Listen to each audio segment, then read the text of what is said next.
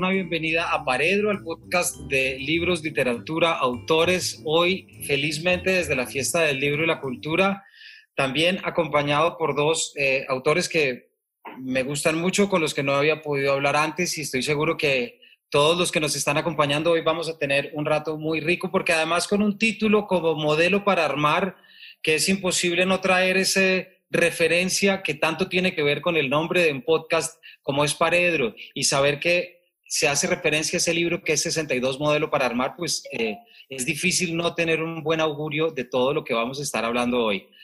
Quiero darle la bienvenida, por supuesto, a los invitados, agradeciendo también que me invitaron a mí a poder acompañarlos acá. Eh, Lucas, Rubén, bienvenidos. Gracias, Camilo. Muchas gracias, Camilo. Que, y gracias a la fiesta del libro, sí. Qué alegría. Estamos aquí, como, como ya decía Jessica, con dos escritores del territorio, digámoslo, y lo que nos interesa hoy es que para ustedes que nos están acompañando podamos, los que nos están escuchando en este capítulo que luego será del podcast Paredro, poder indagar en dos obras que nos dan mucho de qué hablar, que nos van a permitir eh, aprender también de los autores, como lo son eh, La Matrioshka de Rubén Orozco y una de esas personas que se ignoran de Lucas.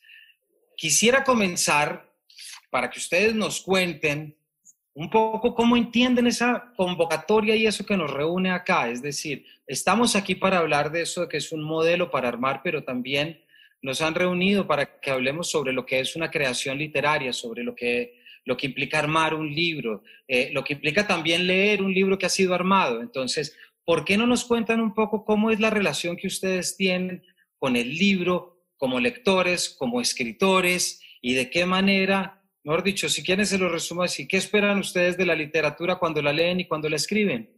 Como para ponerlo más fácil.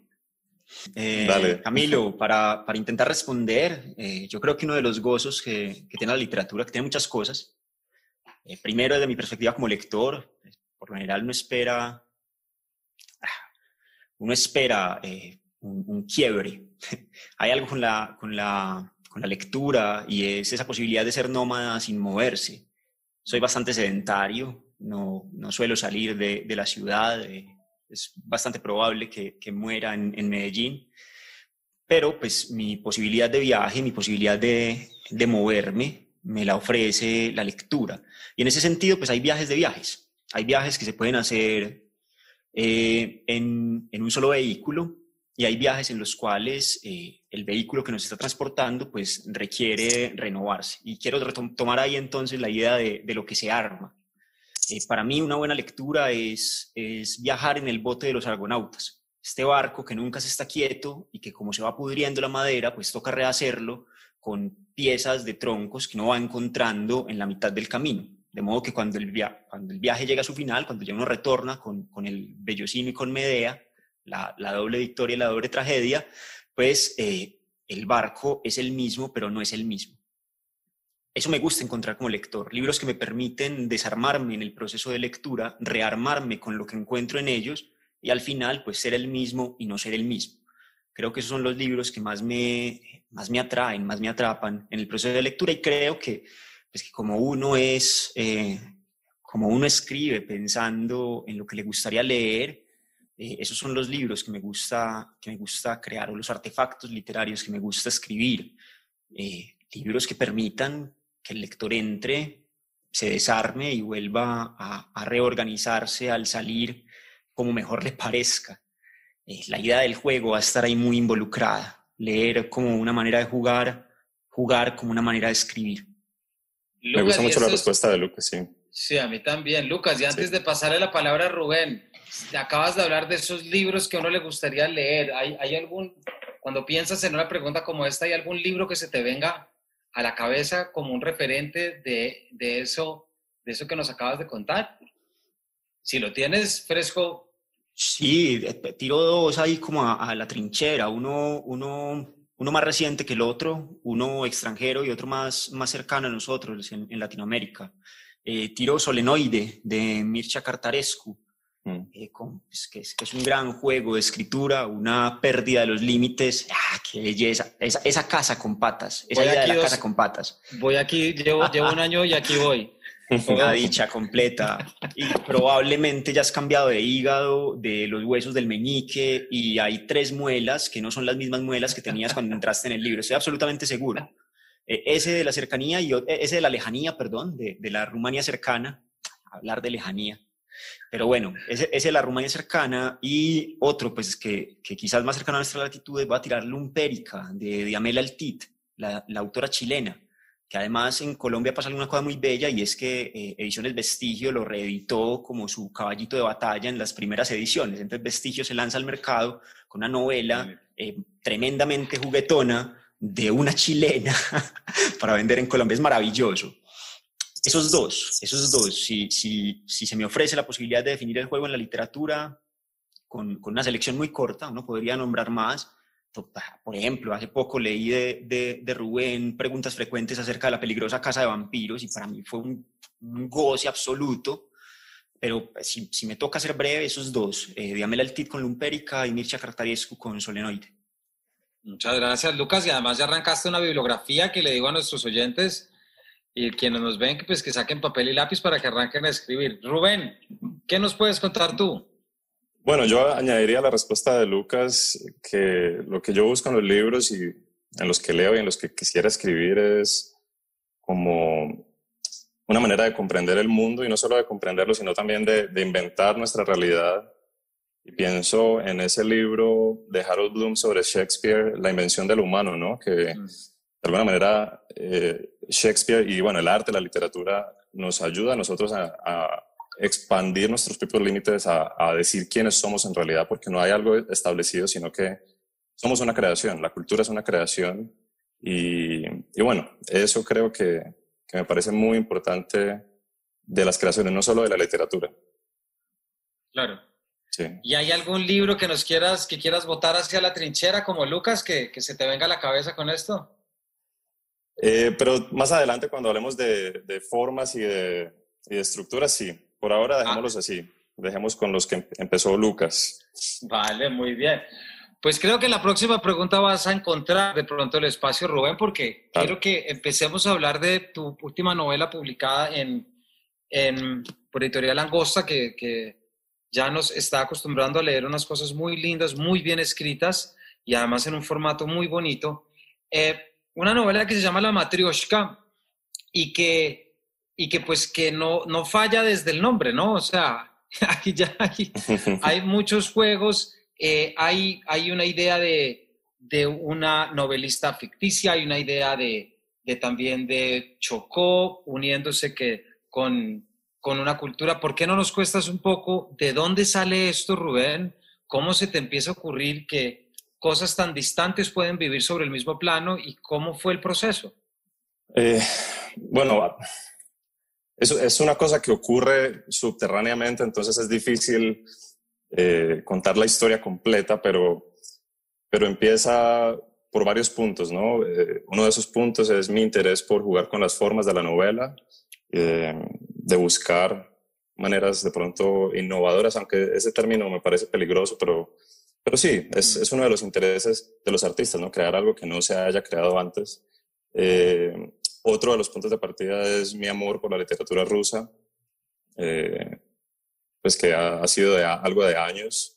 Y esas dos cosas en, en, particular fueron comenzando, fueron creciendo hasta que, hasta que cuajó la idea de la matrioshka. Eh, simplemente pensé, pensé en la muñequita, pensé en, en algo dentro de otra cosa y ahí se fue armando primero la historia de, la novela de la escritora ficticia Carolina Caracolí y luego la, el epílogo que forma pues, la gran novela, o la, no la gran novela, pero la novela total que es eh, mi novela, ¿no? Ya. ¿Por qué no cuentas, Rubén, un poquito más eso para que los quienes vayan ahorita a, comprar la novela y a leerla puedan entender? ¿De qué, ¿Cómo dirías tú de qué se trata la matrioshka? Bueno, la matrioshka eh, aparte de, bueno, La Matrioshka de Rubén Orozco se, compone de una novela escrita por una eh, novelista ficticia, Carolina Caracolí, y la novela, eh, la novela de esta escritora está acompañada por un epílogo de un académico ruso. ¿no? Entonces, ya ahí empieza el juego, ¿no? Es una novelita dentro de otra novela. Y la novelita, escrita por, por Carolina Caracolí, es una novela ambientada en Rusia en el siglo XIX, ¿no? Eh, digamos que también ahí hay una cosa de, repetición de, algo que está dentro de otra cosa. Y, bueno, ya ves cómo va, cómo va armándose el juego, ¿no? Eh, una, vez, una vez yo obtuve la, intuición de, algo que se repite, la historia de una mujer que tiene que sobrellevar un invierno muy pesado, muy duro, unas circunstancias muy difíciles, se fueron armando solas y el asunto del, del de los, eh, el ciclo de la luna, por ejemplo, de las, de las fases lunares, también fue algo que, que llegó solo. Eh, cuando las cosas se conectan, ¿no? En, en estas últimas semanas eh, he tenido un interés inesperado por, por el cultivo de, de hongos, por la micología, ¿no? Y, y, me parece muy bonito. estoy, estoy pensando siempre en metáforas de este tipo de cosas. Me parece muy bonito como el micelio, que son las raíces ¿no? que, se, que se van armando, eh, llega a un punto de conexión tan, tan profundo que dan frutos, ¿no? Y eso es lo mismo que pasa, me imagino, en el cerebro con el, con el asunto de la creación literaria, ¿no? Hay conexiones que se van armando y luego salen frutos. Eh, creo que funciona así la cosa, aunque no lo expreso muy bien que digamos, pero por ahí va. No, Rubén, gracias. Y más adelante estaremos, estaremos eh, volviendo. Eh, Lucas, ya que Rubén nos empieza a hablar del tema de estructura, yo creo que también nos puedes contar de tu libro de cuentos, también desde esa, eh, cómo salió la estructura, es decir, el libro como tal, que lleva el nombre que lleva, pero, pero yo estoy seguro que detrás hay un trabajo de filigrana muy fijo porque también, si la novela de Rubén tiene dos planos narrativos, ¿cierto? La novela escrita por Rubén y otra novela escrita por Carolina. También en tu texto, en tu libro, hay dos registros narrativos, ¿cierto? Que se diferencian claramente. ¿Por qué no nos cuentas un poco cómo, cómo se armó este libro? ¿Qué deseos responde un poco o de dónde surge? Claro que sí. Eh, como excusa previa, pues la explicación al misterio siempre es inferior al misterio. Escribió un argentino alguna vez. Eh, el, libro se arma, pues, primero, por, una, por un gusto literario, y es el gusto literario eh, que, pues, que nos entregó muy, muy ricamente el renacimiento de la obra dentro de la obra. La escena de los cómicos en Hamlet sigue siendo uno, uno de mis pasajes favoritos. Y, y, respondiendo a esto, pues había una necesidad de, de, inventar un Lucas Vargas que escribiera el libro eso también me proporcionaba algo muy importante y ese es uno de los registros. Hay, es la historia de un escritor que escribe un libro de cuentos. Hay uno de los relatos que es el cuento de un escritor que escribe un libro de cuentos. Eh, ese me proporcionaba una excusa y es poder desentenderme del libro apenas saliera. Eso, eso no lo escribí yo, eso lo escribió un escritor que escribió un libro de cuentos entonces eh, me permitía como eso, desentenderme un poco, blindarme, esconderme detrás, eh, evitar los nervios de una primera publicación que siempre van a estar ahí y uno se parapeta detrás de lo que pueda parapetarse. Eh, el segundo nivel son 11 cuentos que son un, un, juego con un poema de Borges que se llama Los Justos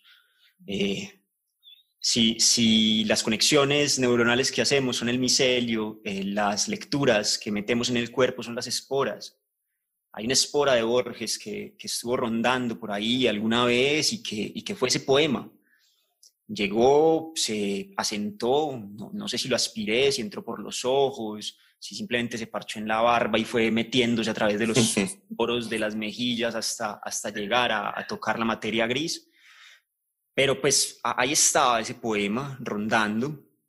Eventualmente aparecen unas becas de creación y pues yo decido participar eh, como a los tres días de que se cerraran. Y, lo que había dentro en, ya fruto formado era, ve, escribamos un, un, libro que responda a los, a los 11 versos de este poema, creando los personajes a través de los personajes que menciona, que menciona Borges en Los Justos. Ese es el juego del, del otro texto, quizás del otro registro. Los cuentos que escribe este escritor que, me invento para escudarme son cuentos basados en el poema de Borges. Entonces el cuento, el que cultiva su jardín, como quería Voltaire, es el cuento del que agradece que en la tierra haya música, es el cuento de dos ajedrecistas que en un café del sur juegan un silencioso ajedrez, dos empleados que en un café del sur juegan un silencioso ajedrez. Ahí aparece entonces ya como ese nivel narrativo y, lo que hago es, es jugar, sentarme a jugar con distintos registros en, en cada relato, con, con mover un poco como la categoría de ficción a, los bordes que me permitan eh, explorar el, el, error. Me gusta la idea de equivocarse creando, me gusta mucho. Me gusta... Eh, equivocarse mejor. Claro, eso es, es, es tomar a Beckett como, como, norma y, y, como santo patrono. Lucas, ¿y los cuentos, alguno de los cuentos precedió la idea del libro o todos nacieron a partir de la, del, del, poema de Borges? Todos salieron a partir del poema. Fue, yo, yo, procedo así. A mí, a mí me gusta ponerme, ponerme reglas antes de sentarme a escribir. No, iba a decir que eh, yo, a lo largo de estos años de creación, eh, para mí esas reglas también son importantes y son como el, el, comienzo de la creación. Y pienso mucho en esa cita que, que se le atribuye a Arquímedes, ¿no? Y que eh, mi papá solía decir cuando yo era niño, dame un punto de apoyo y mover el mundo. ¿no? Y esa regla, esa regla que, que, encontramos para jugar es el punto de apoyo y movemos el mundo de alguna manera con creaciones. Pero, pero sí, es, es importante, es vital esa regla. Claro, ese, ese límite que, no termina siendo un límite, es ese límite que es la, la, posibilidad, porque sin ese Es un límite que da libertad, ¿no? Claro. Ahí está. No, apareció, apareció como juego el, el poema. Fue listo, este es el reto. 11 cuentos, estos son los personajes, todavía no los conocía, no tenía ni idea de qué iban a escribir. Eh, me lanzo confiando en, en, la proliferación micótica interior y pues esa eh, micosis interna pues permite al final las relaciones pues que terminan en el libro de pronto apareciendo para sorpresa mía, que soy el primer sorprendido de lo que aparece. Quisiera hacerles una pausa, estamos hablando de las obras, pero, pero me parece que es también muy importante que, que podamos ver algo y es, me gustaría preguntarles por su faceta de lectores. ¿Por qué? Porque es evidente que estos dos libros estamos, Rubén, tú no lo acabas de decir, por una fascinación de la literatura rusa, no en vano, el, hay un presente perpetuo que es el día de la muerte de Tolstoy, ¿cierto? Es ese día que se repite siempre dentro de la novela. Eh, y en tu caso, Lucas, por supuesto, pues es todo lo que ya nos estás diciendo y que también tú, el libro se encarga de hacer explícito, que es la presencia de Borges, es decir, está mencionado y por el último. Eh, ¿Por qué no nos hablan un poquito de esa relación que tienen con esta fuente que les permitió? Tú ya lo acabas de decir, Lucas, pero, pero eh, ¿por qué no nos cuentas un poco cómo, cómo es ese Borges tuyo que te permite llevar y, y porque a mí me encanta y siempre me parece que es muy importante volver sobre estos grandes autores. Yo lo hago todo el tiempo sobre Cortázar, pero también es muy importante como, como uno poder contar por qué todavía está uno y de qué manera se nutre uno de esos autores para poder generar ese acto creativo que nos decía Rubén. Vale, eh, presento a, a, mi Borges muy brevemente y presento el atrevimiento que, que pude haberme tomado al jugar con él. Eh, pues eh, lo primero sería que para mí, eh, y, después de las lecturas de adolescencia, donde quizás sí era ese autor intelectual, altamente fuerte de una manera cerebral, pues la, la, la, vejez es una maravilla porque uno, pues fui descubriendo, y al menos así es con el que converso hoy, un, un, viejito burletero que le gustaba confundir al mundo jugando con con los límites de las cosas, los límites de la identidad y los espejos, los límites de la libertad con los laberintos, los límites de la ficción con los textos que eventualmente terminaban poniendo algo sobre, sobre la faz del mundo. Ahí, ahí, ese, ese Borges jugador, ese Borges que lo que hacía era inventar realidades o pues reinventar la realidad para, para, para amalgamarla de la manera pues que, que, quisiera, es el Borges que me interesa o que me ha interesado en los últimos años, en mis últimos años como lector. El poema de, los justos, que va a ser el, es la espora germinal de, de, del libro de esas personas que se ignoran, de alguna manera habla también de ese Borges jugador con lo pequeño, de, un Borges que más allá de, pues, de las mónadas y más allá de la filosofía de Berkeley, eh, más allá de lo platónico, va a proponer eh, a una serie de personas que con actividades cotidianas, no necesariamente entretenidas, algunas realmente aburridas, yo, no me imagino una tarea más tediosa que ser tipógrafo, pero pues dentro de, dentro de ese juego con las, con las actividades cotidianas, pues el gesto eh, muy borgeano de eh, en lo pequeño esconder la justificación de lo grande, en lo diminuto mm, poner en las escaleras de un sótano de una casa de Buenos Aires, encajar completo eh, el universo con todo lo que contiene ese Borges jugador, ese Borges que pone cuidado en lo pequeño, ese Borges es capaz de ver en lo mínimo eh, el infinito a la manera de William Blake, pues es el Borges que me interesa y que me, que me sigue interesando. Y si, me, si lo traigo a jugar es porque me encantaría ser derrotado por la figura de Borges. Imagínense perder una partida de ajedrez frente a Borges, o ganarla a lo mejor, yo qué sé, o tirarle el rey en algún momento, o mover las fichas aprovechando que no puede ver para que después haga caer en cuenta que no necesitaba verlas porque recuerda dónde están paradas. No sé, ese juego como que permite, me, causa mucha curiosidad eh, porque pues una cosa es, es eh, tocarle el hombre a Borges y correrle por detrás, eh, no sé, hacerle voces para ver si es capaz de, diferenciarlo a uno en, en, su ceguera de tortuga sabia, pero pues yo, quiero retirar la pregunta a Rubén, porque pues, eh, subirse al cuadrilátero con Borges, en el peor de los casos, uno sale corriendo y él no lo puede alcanzar. Pero subirse al cuadrilátero con Tolstoy es, es un peso pesado, muy pesado. No, cuando, cuando Lucas hablaba de lo pequeño y lo grande, eh, recordé una cita de Nabokov eh, que tengo como epígrafe en una novelita que espero que salga pronto. Y la voy a leer. Dice, Existe, parece ser, en la escala dimensional del mundo, cierto delicado lugar de encuentro entre la imaginación y el conocimiento, un punto al que se llega reduciendo las cosas grandes y ampliando las pequeñas, y que es intrínsecamente artístico. Eso es de, de la autografía de Nabokov, de Habla Memoria. Y bueno, nada, Tolstoy. no, no, no.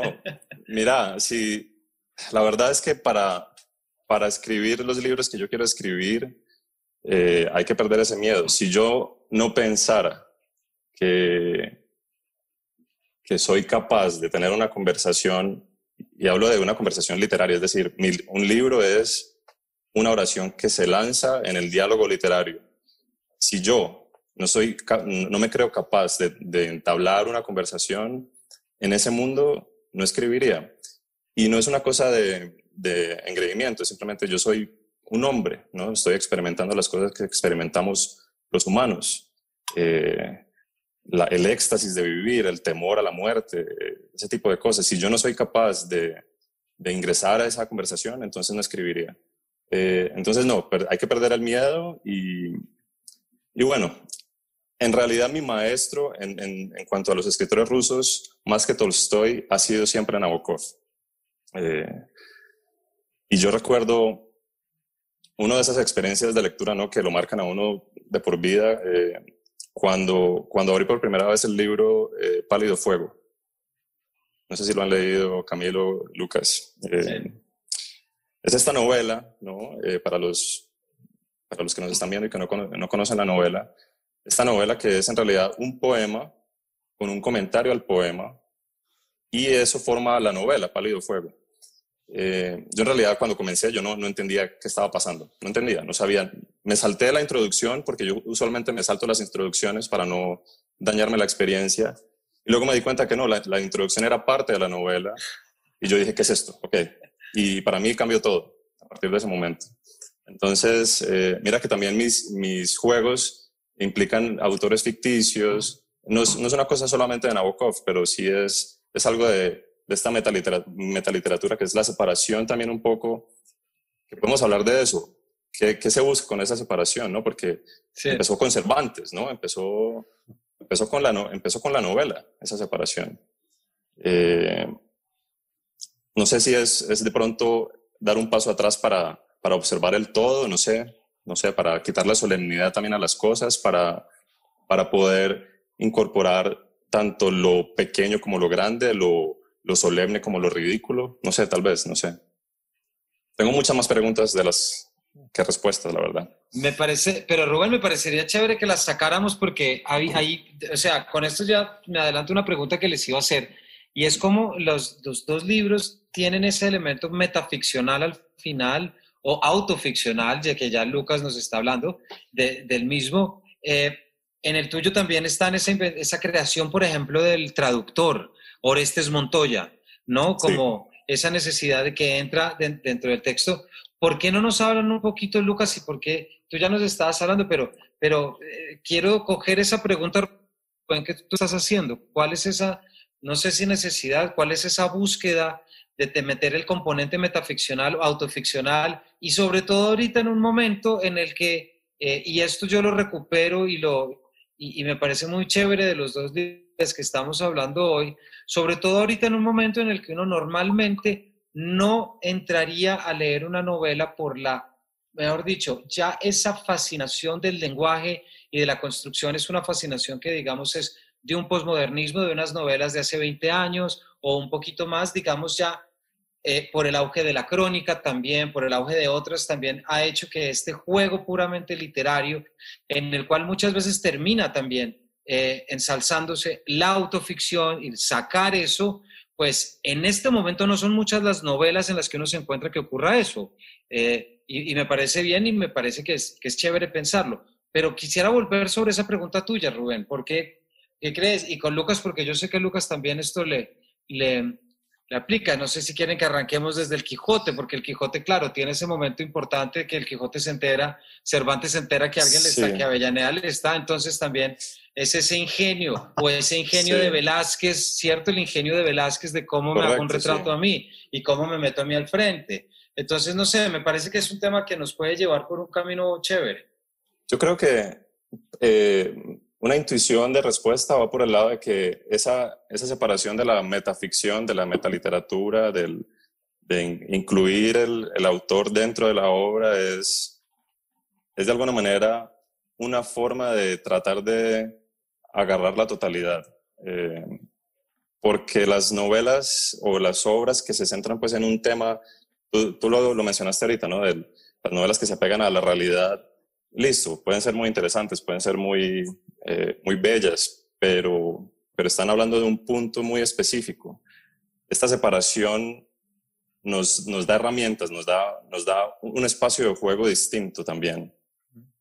Y yo creo que algo que yo busco en los libros, tanto los que leo como los que escribo, o, o lo que me gusta de la literatura, es que nos muestra que nuestra mente es en realidad infinita, ¿no? Y que caben, caben mundos enteros, universos enteros. Eh, cosa que no se logra si no está, en mi opinión, si no está ese juego metaliterario, metaficcional. Puede ser por ahí. No, no estoy seguro, pero puede ser. Yo, yo voy a, retomar esa inseguridad para construir sobre ella. Es, muy bacano construir sobre brumas. Nada más, nada más sobre esos cimientos vale la pena. Eh, hay algo ahí que creo, pues, y en mi caso particular, eh, ahorita que, Rubén mencionaba la experiencia humana, creo que hay una, hay una parte de la experiencia humana que me interesa mucho y es la experiencia de la creación. Es decir, somos, somos y, y vuelvo al Hamlet, esta quintesencia del polvo, pero esta quintesencia del polvo es capaz de crear cosas.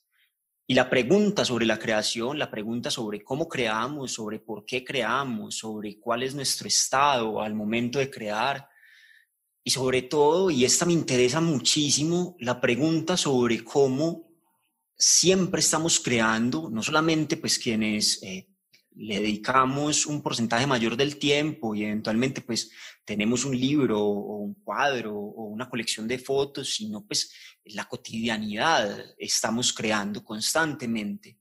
Preguntarse sobre eso o poner la creación como objeto de nuestras creaciones, que es lo que hace el ejercicio metaficcional, pues me permite o siento que nos permite también como lectores y como creadores entrar en conversación con ese universo más amplio del que habla Rubén y entrar de una perspectiva de algo que creo que es exclusivamente humano, que, que si nos tocara definirnos por alguna faceta, eh, más allá de la afectividad, más allá de, de la conciencia subjetiva, creo que sería la capacidad creadora. Eh, para, para lo que sea, pues capacidad creadora para X o Y cosa, pues independiente del uso. Ya eso son preguntas como para, para otra esfera. La metaficción siento que permite preguntarnos por esa capacidad creadora que tenemos como seres humanos. Y también, y esta pues es, es otra vertiente, otro cimiento de brumas que tiro para dejarlo allí. Hace poquito leí un aforismo de, se me olvida el nombre, eh, luego les quedo viendo el, nombre de, del aforista eh, y, y, decía algo así como, eh, leemos porque nos gusta imaginar que alguien nos escribe. Y eso es muy bonito, eso es muy bonito, eh, eso es cartaresco en, en buena medida. Eh, y eso siento que es el juego también metaficcional. A veces nos gusta creer que también, o, o poner en, en poner en, en, signos de interrogación, pues esto que, que, llamamos mundo de la vida, que también creamos, que también inventamos a través del discurso, a través de, del habitarlo. Esa, esa, esa puesta entre, entre comillas, entre, entre signos de interrogación. Mi texto, así mm. como, como para Rubén, aparece pálido fuego, con el poema comentado, mi texto tendría que ser, y volvemos a Borges, eh, Pierre Menard, autor del Quijote. Que, Exactamente. Claro, sí. Vos ahorita mencionaste el hecho de que estas estas obras metaficcionales o con este aspecto metaliterario ya no, no son tan populares ¿no? como hace algunos años. Y bueno, hace 20 años o más, ¿no? En, la, en los 60, sí. ¿no? Eh, Rayuela es del 63, ¿no? Sí. Eh, Pálido Fuego es del 62. Mira que es una cosa muy, muy pegadita. Están los, los escritores franceses del taller de literatura potencial. Eh, evidentemente en esa época me imagino que de la, de la revolución había un, un, interés por estas creaciones también. Y es, es, verdad, en este momento el interés ha mermado, pero no me parece que haya mermado la, la importancia de este tipo de obras, porque, porque ese, ese espacio, esa, ese espacio que orienta la metal-literalidad, eh, también es un espacio para que el lector se confronte a sí mismo, ¿no? Y creo que en este momento, en este mundo tan, tan propenso a los fanatismos y a los nacionalismos y a ese tipo de cosas, eh, hace falta, hace falta la separación, hace falta eh, un poquito la burla también hacia uno mismo. Eh, no sé, entonces creo que sí, no es tan popular, pero sigue siendo esencial, me parece. No, yo estoy de acuerdo contigo y tienes razón. Cuando dije 20 años, me, me, me comí muchos. Es decir, sí, sí, sí. estamos hablando exactamente del 62 y, eh, no, y gracias por la corrección. Y de hecho hay cosas que, por ejemplo, término como autoficción es un término que se acuñó en la, en la teoría francesa en el 77, cosa que uno le asombra pensar que como un término se acuña en el 77 y luego se viene a discutir sobre eso, pero quisiera también preguntar, a ver si esto nos ayuda a iluminar esa pregunta, Rubén, que tú mandaste, y es que yo sí siento que, si bien es verdad que no goza de popularidad esa metaficción, al contrario, la, metafic la autoficción y la, la conocida literatura del yo empezó a coger, ese sí que empezó a coger un auge en los últimos 10, 15 sí. años. Es decir, cuando ya se empezaba a jugar, no ya desde lo metaficcional, sino desde lo autoficcional, entonces salían quienes eh, leían a Nausgard, por ejemplo, y los seis tomos de Nausgard y, y, y, lo primero que decían no es ningún Proust, como diciendo cómo se le ocurre hacer ese ejercicio que ya hizo Proust, ¿no? Eh, ¿Cómo ven ustedes? No, no, estoy preguntando tanto como la postura, si están de acuerdo. No, no, no. Lo pongo desde el punto de necesidades, es decir, eh, yo he, he, tendido a pensar que la autoficción puede ser una, un desarrollo natural de un auge de la crónica, por ejemplo. Y la crónica también que entra a informar sobre el mundo con sus propias fortalezas distintas a la novela, por ejemplo. Pero sí es verdad, y recuerdo ahorita que pensaba en esos 20 años, ¿sabes? ¿Qué estaba hace 20 años? Pues la antología de crónica latinoamericana de Darío Jaramillo, por ejemplo. Es decir, ya hace 20, 25 años estábamos pensando en términos de crónica y que luego, y eso sí. impactó sobre un auge de revistas y todo. ¿Cómo lo ven ustedes? ¿Creen que puede tener que ver dentro de, la, dentro de, dentro de estos ejes? Yo tengo que responder desde, desde, desde la idea de, del giro subjetivo y del espacio biográfico de Leonor Arfuch cuando, cuando Arfuch, la teórica argentina, hace, hace su rastreo genealógico sobre los géneros del yo, pues va a situar una emergencia de las subjetividades contemporáneas ubicada en la necesidad de tener algún tipo de certeza. Eh, el final de todos los metarrelatos pues, nos deja un poco en el aire, estamos construyendo sobre brumas y pues eh, no nos sentimos cómodos construyendo sobre brumas, entonces pues necesitamos algún tipo de base sólida y esa base sólida nos lo otorga el hecho de que alguien hable desde sí mismo. Entonces, enunciarse desde el yo pues daría un, pues, un, cierto halo de credibilidad eh, más cómoda a quien lee. Eh, esto pues eh, obviamente como en, como en cualquier tipo de práctica literaria hay quien lo hace muy bien, hay quien lo hace regular y hay, eh, ¿sí? y, hay otras cosas. Eh, independiente de los niveles de calidad, creo que ahí, ahí hay algo bello y, y, es, y es desde donde yo rescato un poco o desde donde me gusta leer, no, no rescatar, pues yo no hay nadie para rescatar a nadie, pero desde donde me gusta leer los ejercicios de autoficción y los ejercicios de, de narrativas del yo, que es justamente sobre quienes eh, no temen a la construcción en brumas entonces, cuando aparece una autora como Rachel Kusk, que hace una trilogía de autoficción en la cual eh, el personaje autoficticio casi que no aparece, y es una excusa para contar las historias que escucha, jugando con la figura del testigo oidor, y me traigo a Canetti y a, la literatura conjetural, pero jugando desde esa, desde esa postura, Kusk hace uno de los ejercicios autoficcionales que considero más relevantes de, pues, los últimos tiempos y, bueno, como siguiendo esa estela, creo que hay, creo que hay ejercicios muy, muy bellos. Eh, no sé, respondería por ahí a, ese auge eh, con, con, lo otro y es, eh, ojalá le perdiéramos el susto a construir sobre brumas.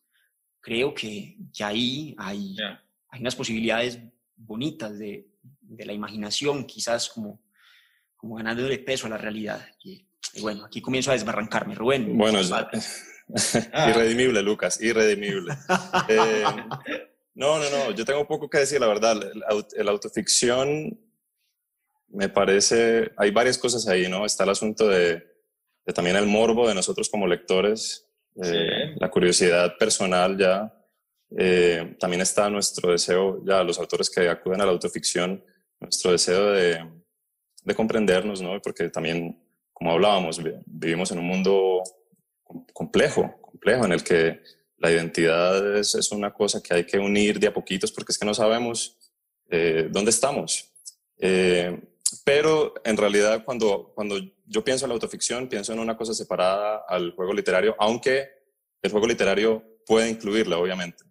Y ahí es cuando, cuando hablo de que esta metaliteralidad permite el conjunto de todo, permite el universo, porque porque esa parte, esa, esa herramienta de la autoficción puede entrar fácilmente, sin ningún problema, en este tipo de juegos. Sí. Y yo no pensaría, Rubén, también desde lo que tú dices, que, que de pronto la autoficción, no sé si voy a decir algo que pueda levantar ampollas, pero, pero la autoficción me parece a mí que no requiere de tanta filigrana estructural como requiere la metaficción. No, claro, claro, total. O sea, ahí ya hay una diferencia muy grande, sí. Sí, sí, sí. El, asunto de la metaficción y de, los juegos que, proponen los autores de los que estamos hablando y de lo que nos, eh, tanto Lucas como yo estamos intentando hacer, es que, por lo menos en mi caso, para comenzar a escribir, yo debo conocer ya bastante de, de mi libro. Antes de escribir la primera palabra, yo muchas veces sé la última palabra ya. Eh, y entonces es un juego que, es un poco tedioso también porque es una cosa muy larga, eh, un trabajo interior muy extenso para después, mejor dicho, yo he pensado en esto, voy a tratar de ponerlo eh, en, un par de, en un par de frases, pero cuando yo escribo un libro, en realidad son, paso años de, preparación, lo escribo en algunos meses y el lector lo devora en algunos días. Entonces yo estoy tratando de, de comprimir el tiempo en un libro, eh, como te digo, comprimir años en algo que el lector despacha en días. Es una cosa, es una cosa bastante particular. Eh, otro de los autores del, del, taller de literatura potencial de esos franceses que jugaron tanto con las formas, eh, Raymond Queneau, el, el, que escribió los ejercicios de estilo, decía que, que, estos intentos, bueno, que los autores que jugamos a esto son, somos como ratas que diseñan el laberinto del cual quieren escapar. ¿No? Eh, algo de eso hay ahí. Entonces hay que, hay que pensar en todo antes de ponerse a escribir. Es una cosa distinta, es un juego distinto. Pero yo estaba, estaba eh, Lucas, no sé si quieras decir, no, pues ya lo... Ah, es que mientras estaba pensando algo, ahorita también mientras estabas hablando del, del juego de la metaficción y, eh, y también hay un elemento que, que, es importante y aquí podemos preguntarte, Lucas, porque hay, hay un cuento tuyo que es la cuerda que pende, el péndulo que cuelga sobre... Ese es el de los dos jugando ajedrez, ¿no? Exactamente, el de los dos jugando ajedrez, sí. Porque es que ahí hay un elemento, por ejemplo, de quiero traer esto, esto que estamos hablando aquí con Rubén en esta última respuesta, porque ese es un juego, ese es un cuento que primero es patotearse la risa. Eh, eso, eso me parece a mí que es lo primero, porque es un juego en el que metes al narrador para quitarle absolutamente todo el poder, es decir, para dejar el narrador sujeto a las voluntades de sus personajes, pero como si eso no fuera poco, dejas a los personajes sujetos a las voluntades de las fichas de ajedrez. Es decir, hay también una cuestión cíclica, tanto el personaje se le revela al narrador como la ficha se le revela al personaje, ¿cierto? Y ahí me gustaría preguntarte cómo es, en esta misma estela de lo que estamos hablando, ¿cuál es tu búsqueda en un cuento como ese?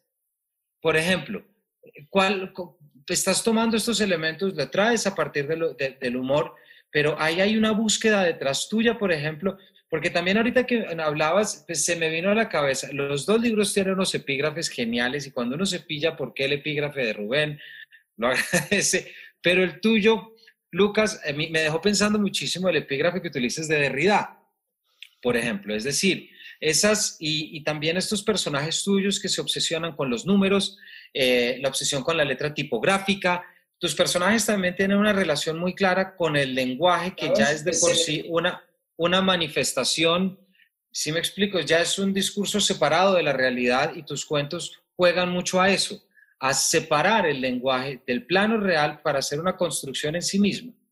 ¿Nos cuentas un poquito de eso?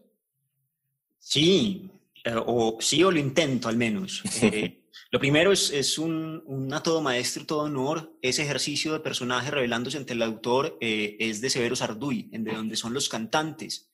De donde son los cantantes, el narrador se ve muy embalado porque Auxilio y Socorro, que son las dos maricas protagonistas, pues no quieren hacer lo que el narrador les pide que hagan. Entonces, pues él las va a poner a acostarse con un general del ejército e inmediatamente Auxilio le socorra, ¿cómo se te ocurre? Este man es muy feo, yo no me lo voy a comer una novela cubana de hace ya años, ¿cierto? Entonces, ahí aparece, es, es, es muy bello eh, lo, que hace, lo que hace Sarduy.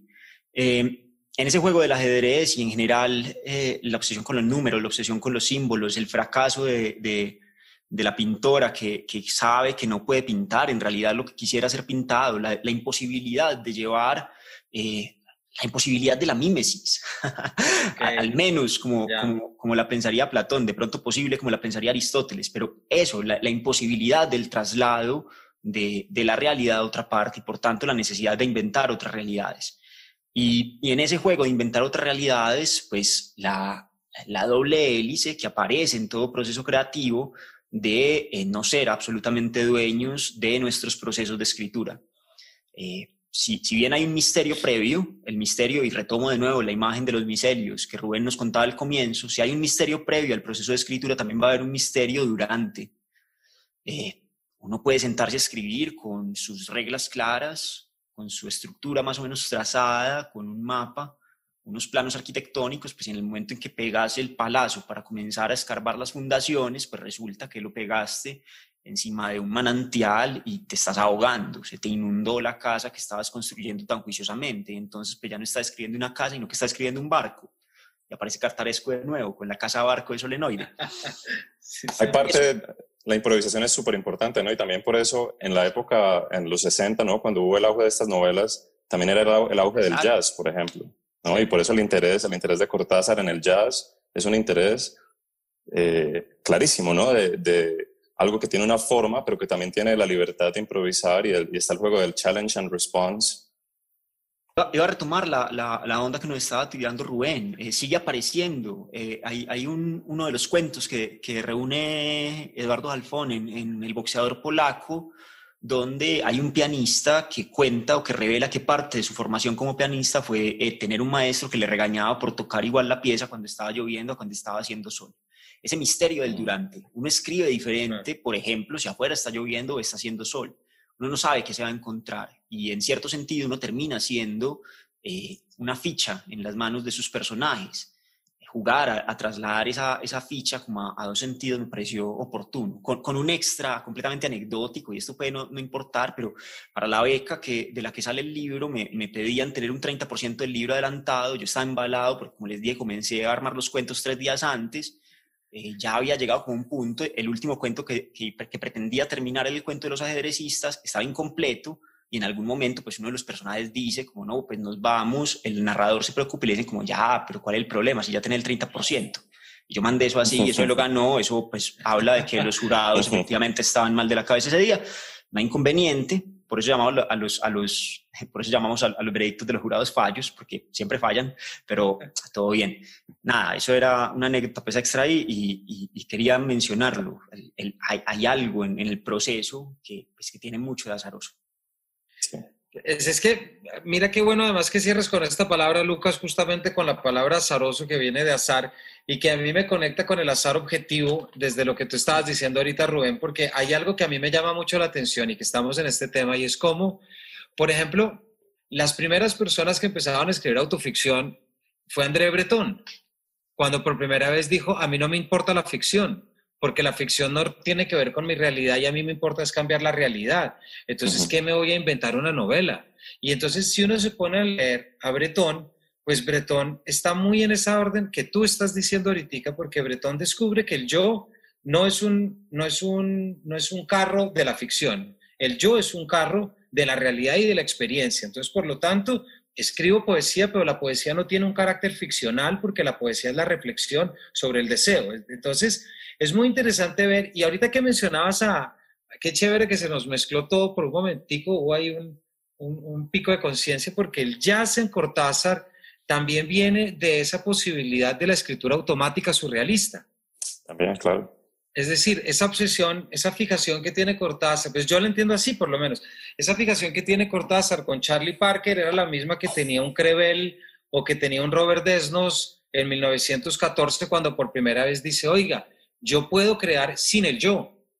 Y es más chévere lo que yo creo sin el yo, ¿verdad? Bretón se queda con el yo porque Bretón se queda con muchas cosas y los demás no le dejan. Es decir, es en el, en el 27 cuando es la separación del grupo surrealista y uno ve que alguien como Aragón continúa con cosas muy desde la ficción, con Aurelian, etcétera, etcétera. Pero sí es verdad que esa manera de, es decir, rescato que la relación que se establece con el yo y la relación que se establece con los órdenes metaficcionales también es una respuesta a entender mejor el mundo y a un poco saludar más esa bruma, Lucas, de la que tú hablas. Porque yo sí siento que esas novelas, Rubén, de las que estábamos hablando ahorita, eh, son sobre todas las cosas una bofetada al lector que ya arrancó con un primer Tristram Shandy genial que que empieza uno con las aventuras del caballero Tristram Shandy y de repente se da cuenta que nace en el volumen 9. sí. No, entonces me parece interesante eso porque siempre está la posibilidad de cómo conocemos y cómo entramos en contacto con el mundo. Yo quisiera echar una fruta más a este salpicón de cosas y eh, comenzando con el jazz, por ejemplo el caso de John Coltrane, ¿no? el saxofonista brillante que que no solamente quería hacer música, innovar en la música, sino que quería con la música básicamente tocar la divinidad, ¿no? Eh, y creo que para algunos artistas es eso, es, es, también conectarse con el universo, con el infinito, eh, con esa conciencia expansiva. Y es una de, los, de, las cosas que me interesan a mí también. Eh, por ejemplo, en la poesía japonesa, está ese, ese concepto del satori, que es la iluminación que se alcanza en un momento eh, de comprensión absoluta y que se puede lograr en un, en un poema de tres versos. ¿no? Eh, a mí eso me interesa muchísimo y yo, de alguna manera, es, eso es algo que yo quisiera replicar en mis novelas y, y, solamente comienzo a escribir cuando yo siento que tengo como esa, esa iluminación. Si no, no, no soy capaz. Eh, entonces, no, pues, Hay algo aquí que, que, me parece, que me parece bello compartir y es, más allá, más allá de, pues, como de, de la obra que, que sale y, por la cual a uno lo, lo, inventan inventos como este, lo invitan a eventos como este, eh, más allá de esto, pues hay todo un, hay, hay toda una escena, eh, y aquí pues me meto un poco en el, en el ámbito de lo personal, pero también de, que, que, me, que, me, lo presta o me lo permite eh, lo, lo, que está contando Rubén de esa idea del Satori. Hay, hay una cierta posibilidad de, de, vivir en estado de juego. Cuando uno va a, a, establecer unas reglas de la improvisación, pues uno se, de cierta manera se prepara para que el resto de acciones de su vida pues lo preparen para poder improvisar bien. Improvisar requiere un dominio del instrumento pues muy, muy, eh, simbiótico, sigamos con la metáfora de los hongos. Quiere haberse fundido con el, con el saxofón o con el piano y, pues, y, en ciertos casos con las palabras y con las historias. A mí me interesa esa posibilidad, me interesa mucho, eh, no, no, no, no sé si como autor, pero me interesa como, como ser humano, me interesa como docente, y ahí perdonan que meta aquí la faceta, la faceta docente, pues en algo. Tranquilo, profe. a mí me pasa igual siempre, tranquilo. Eso, si, yo, yo, si algo intento siempre, en TikTok, pues cursos de, de, literatura y talleres, y es en el fondo eh, poder compartir el entusiasmo de vivir en un estado de constante juego con la realidad y con el lenguaje, o con el lenguaje como instrumento para jugar con la realidad, o con la realidad como instrumento para jugar con el lenguaje. No, no sé cuál sea el orden de ese par de elementos pero eso es muy bonito, Lucas, chévere. Y ahí está ese, ese concepto de Satori que, que, que, entrega Rubén, pues e, es en ese juego, en esa disposición donde aparecen en ocasiones el momento, el chispazo en el que uno dice, todo acaba de encajar, dentro de una obra por fuera de ella. Pues, en, en, sí. estado. También, pienso en, en, en, esa imagen que nos da Nietzsche de, de, hay libros que invitan a bailar, ¿no? Eh, y esos son los libros que a mí me, me interesan los libros que, que, son felicidad absoluta, y hablo de felicidad, o sea, la felicidad que incluye todo, el, la aceptación de, de, lo oscuro y de, y de lo luminoso, ¿no? de, de, la totalidad.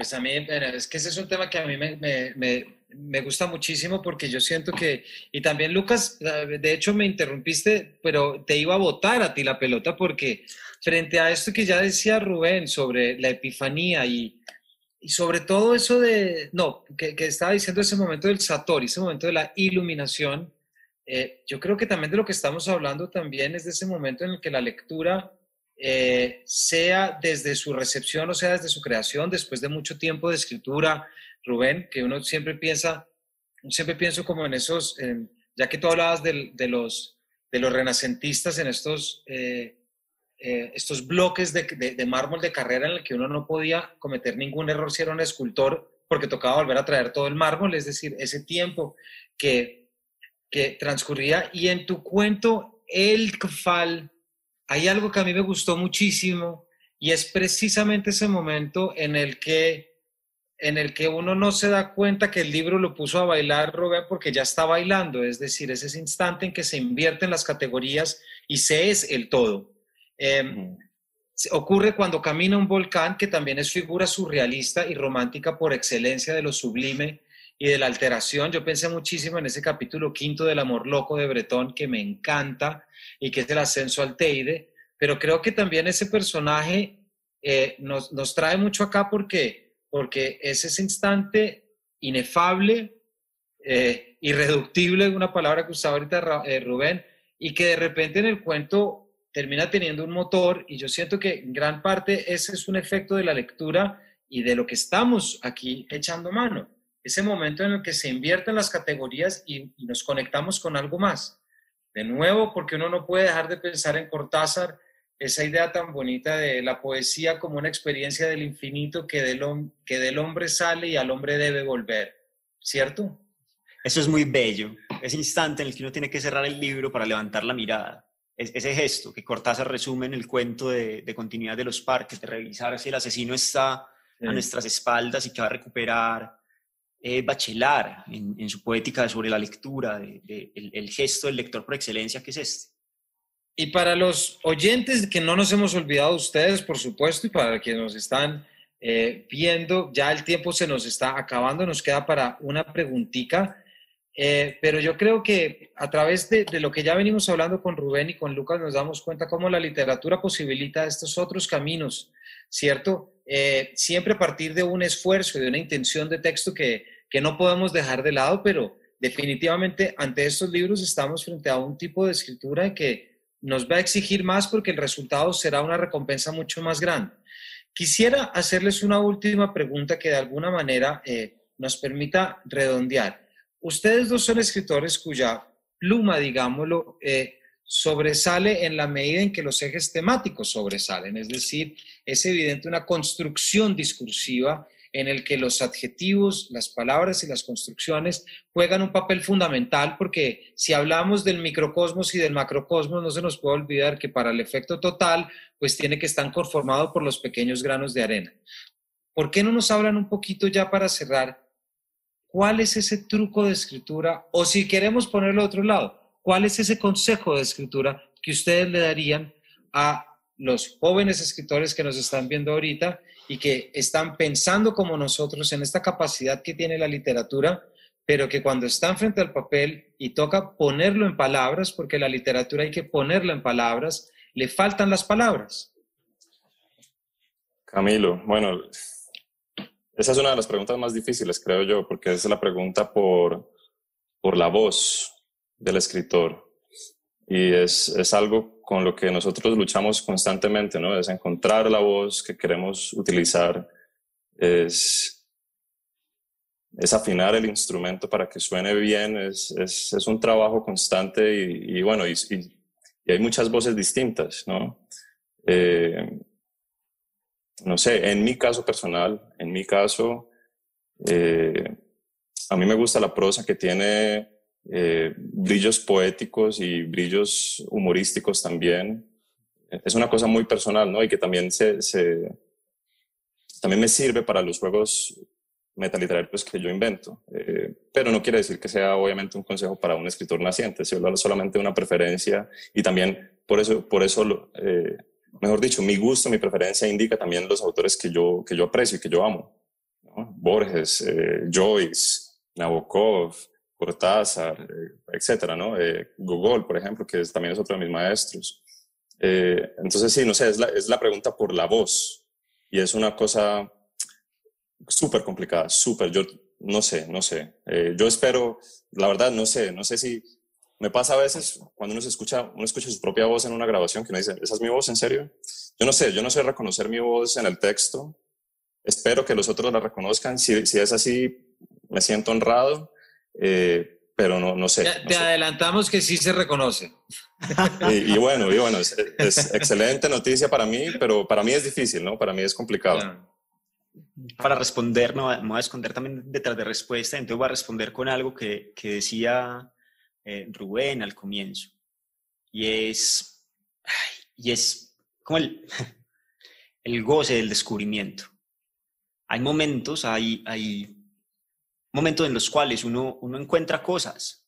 Eh, no sé, creo que, creo que eso sería el mayor consejo que yo le daría a alguien que, quisiera dedicarse a, a, esto. Esté atento a los momentos en los que descubre, que no se nos pasen, que es, es muy difícil que se pasen porque pues cuando el, cuando el hallazgo llega, pues golpea. Cuando uno lee Palio Fuego, uno, uno siente ese, esa bisagra.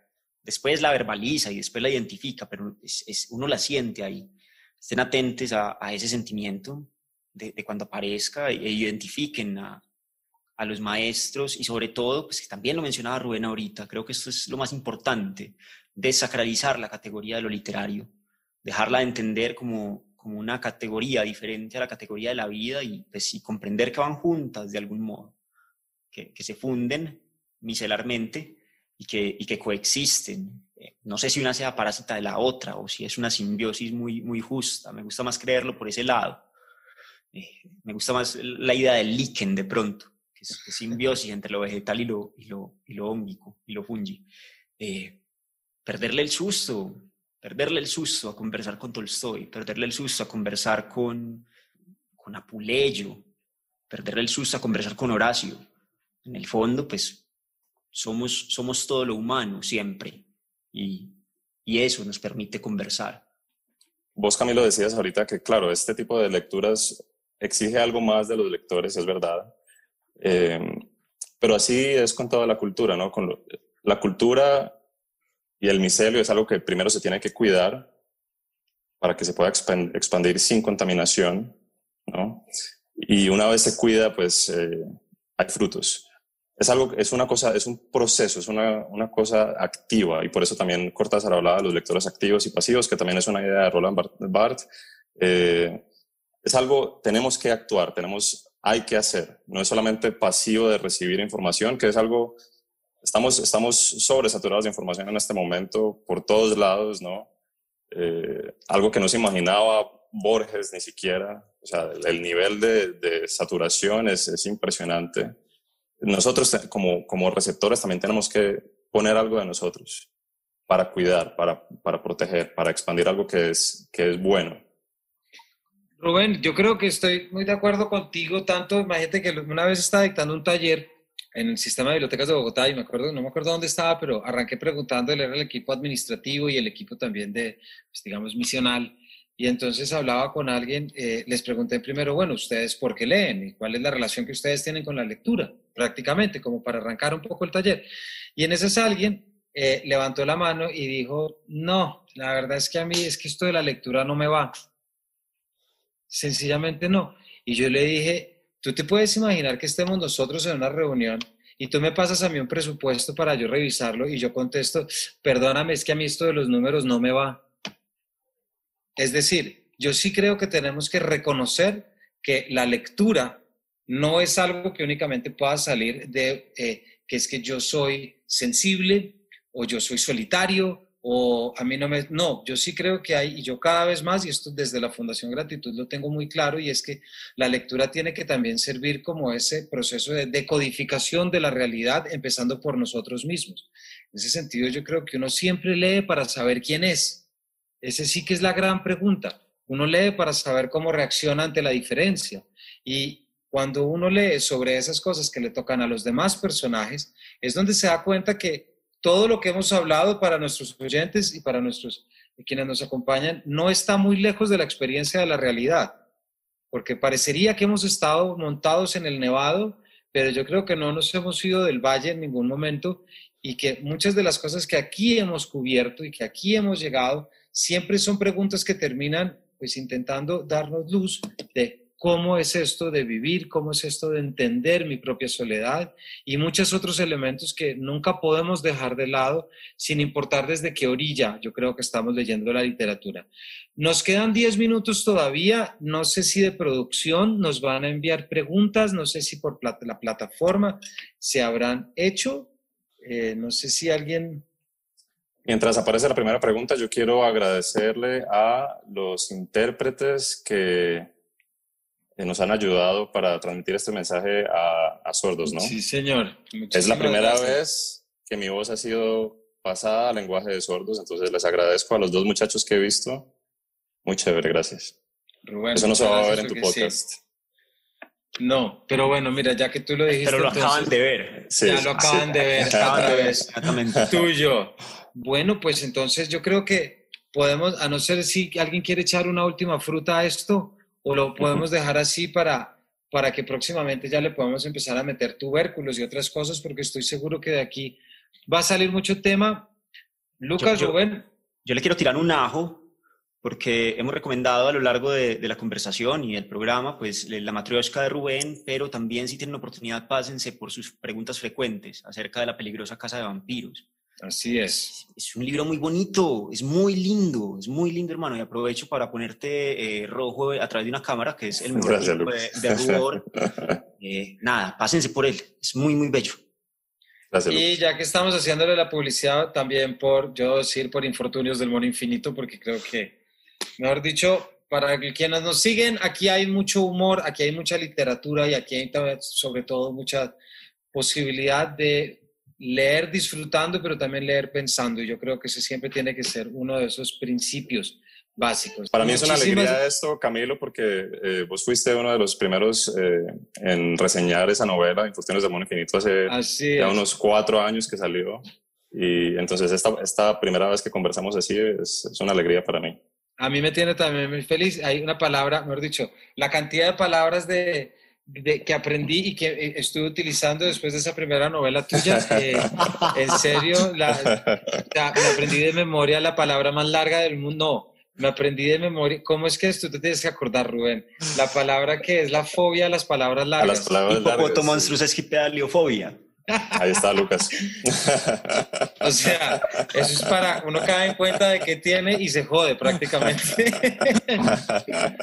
Muchísimas gracias por habernos acompañado. Gracias a la Fiesta del Libro y la Cultura de Medellín por haber invitado a Paredro y haberme invitado a mí a poder haber charlado. Creo que tuvimos un rato eh, delicioso y muestra que, siempre... Eh, el significado de Paredro es siempre sentarse cerca para hablar, sentarse alrededor y yo creo que aquí lo estuvimos haciendo desde la distancia en Medellín, Pereira y los otros lugares donde nos estuvieron viendo.